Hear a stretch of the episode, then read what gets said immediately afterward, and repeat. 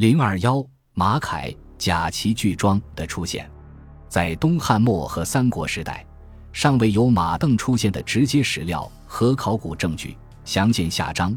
但另一种冲击骑兵的重要装备马铠已有文献记载。给战马披上铠甲，本身并没有什么技术困难。在春秋时期，拉战车的马匹就有铠甲了。齐晋安之战中，齐侯急于战胜，不借马而驰之，借戟甲。湖北随州出土战国早期的曾侯乙墓中，随葬车马坑的战马就穿有皮质甲胄。但从胡服骑射以来到东汉。尚未见到骑兵战马披甲的记载和文物，到东汉末年内战中，又有了关于马铠的记载。魏武军策令曰：“原本出铠万领，无大铠二十领；本出马铠三百具，无不能有十句。见其少，遂不失也。吾遂出其破之，是时士卒精练，不与今时等也。”这应该是曹操回忆和袁绍在官渡决战时的情况。原本初级袁绍，可见当时披甲战马的数量较少。这场骑兵战斗发生在建安五年（二百年）四月，当时曹操带兵救出了一支被袁绍军围困在白马（今河南华县东）的队伍，然后向西撤退。袁绍主力进行追击，曹公勒兵驻营南板下，使登垒望之，曰：“可五六百骑。”有请傅白，其稍多。步兵不可胜数，公曰：“勿复白。”乃令其解鞍放马。是时，白马辎重就到。少骑将文丑与刘备将五六千骑前后至，诸将复白，可上马。公曰：“未也。”有请骑止稍多，或分取辎重。公曰：“可以。”乃皆上马。时骑不满六百，遂纵兵击。大破之，斩丑、良、丑皆少名降也。可见这是一场骑兵之间的战斗。袁绍方面有五六千骑，曹军则只有不到六百骑兵。但曹军利用敌骑分头抢劫辎重的机会，发动突袭，击败了袁军。值得注意的是，曹操见自己马铠数量远远不如袁绍，索性连这不到十具马铠都不使用了。见其少，遂不失也。其实这恰恰表明了马铠的用途，它是为骑兵冲击步兵而准备的。如前面提及的公孙瓒与袁绍的战斗，骑兵冲进步兵军阵时，会受到密集箭矢的射击，紧接着是密集的长矛队列，战马非常容易受伤，所以马铠才出现在东汉末的战争中。而此前骑兵很少用于冲击步兵，不会用到马铠。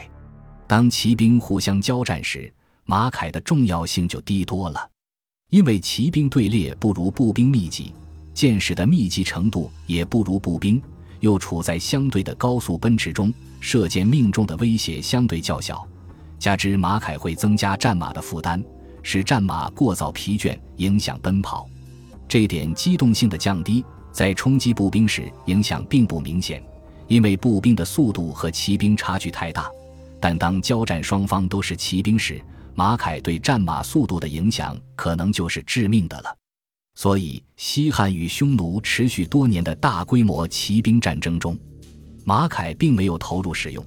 这次曹操看到袁绍的骑兵众多，也索性舍弃不多的马铠而不用。简言之，马铠甲骑俱装是骑兵对步兵战斗的产物，在骑兵之间的战斗不适用。所以，马铠最流行的年代是东晋十六国到南北朝，当时北方政权有绝对的骑兵优势，南方政权则缺乏骑兵，所以史籍记载中北方使用巨装骑兵的势力特别多。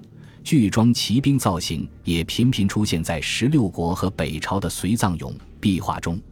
当时南方政权也有巨装骑兵，但当他们对抗北方优势甲骑时，也常常和曹操一样，不用巨装，突马上阵，以便发挥机动性。详见后章南北朝部分。到隋唐时期，统一的中原王朝并不缺乏战马，和突厥等游牧族进行大规模骑兵作战时，甲骑巨装就再次销声匿迹了。当然，当后世再度出现南北朝那种绝对优势骑兵对战步兵的时候，巨装马铠又会再度复生。一句话，马铠巨装的流行和淡出，并不仅仅是技术进化论的问题，而且是由作战双方的兵种差异决定的。在历史文献中，装备了马铠的骑兵又称铁马、铁骑、铠马等。比如东汉末河西凉州地区陷入内战时，敦煌张公就曾派出铁骑二百接应曹魏派来的官员。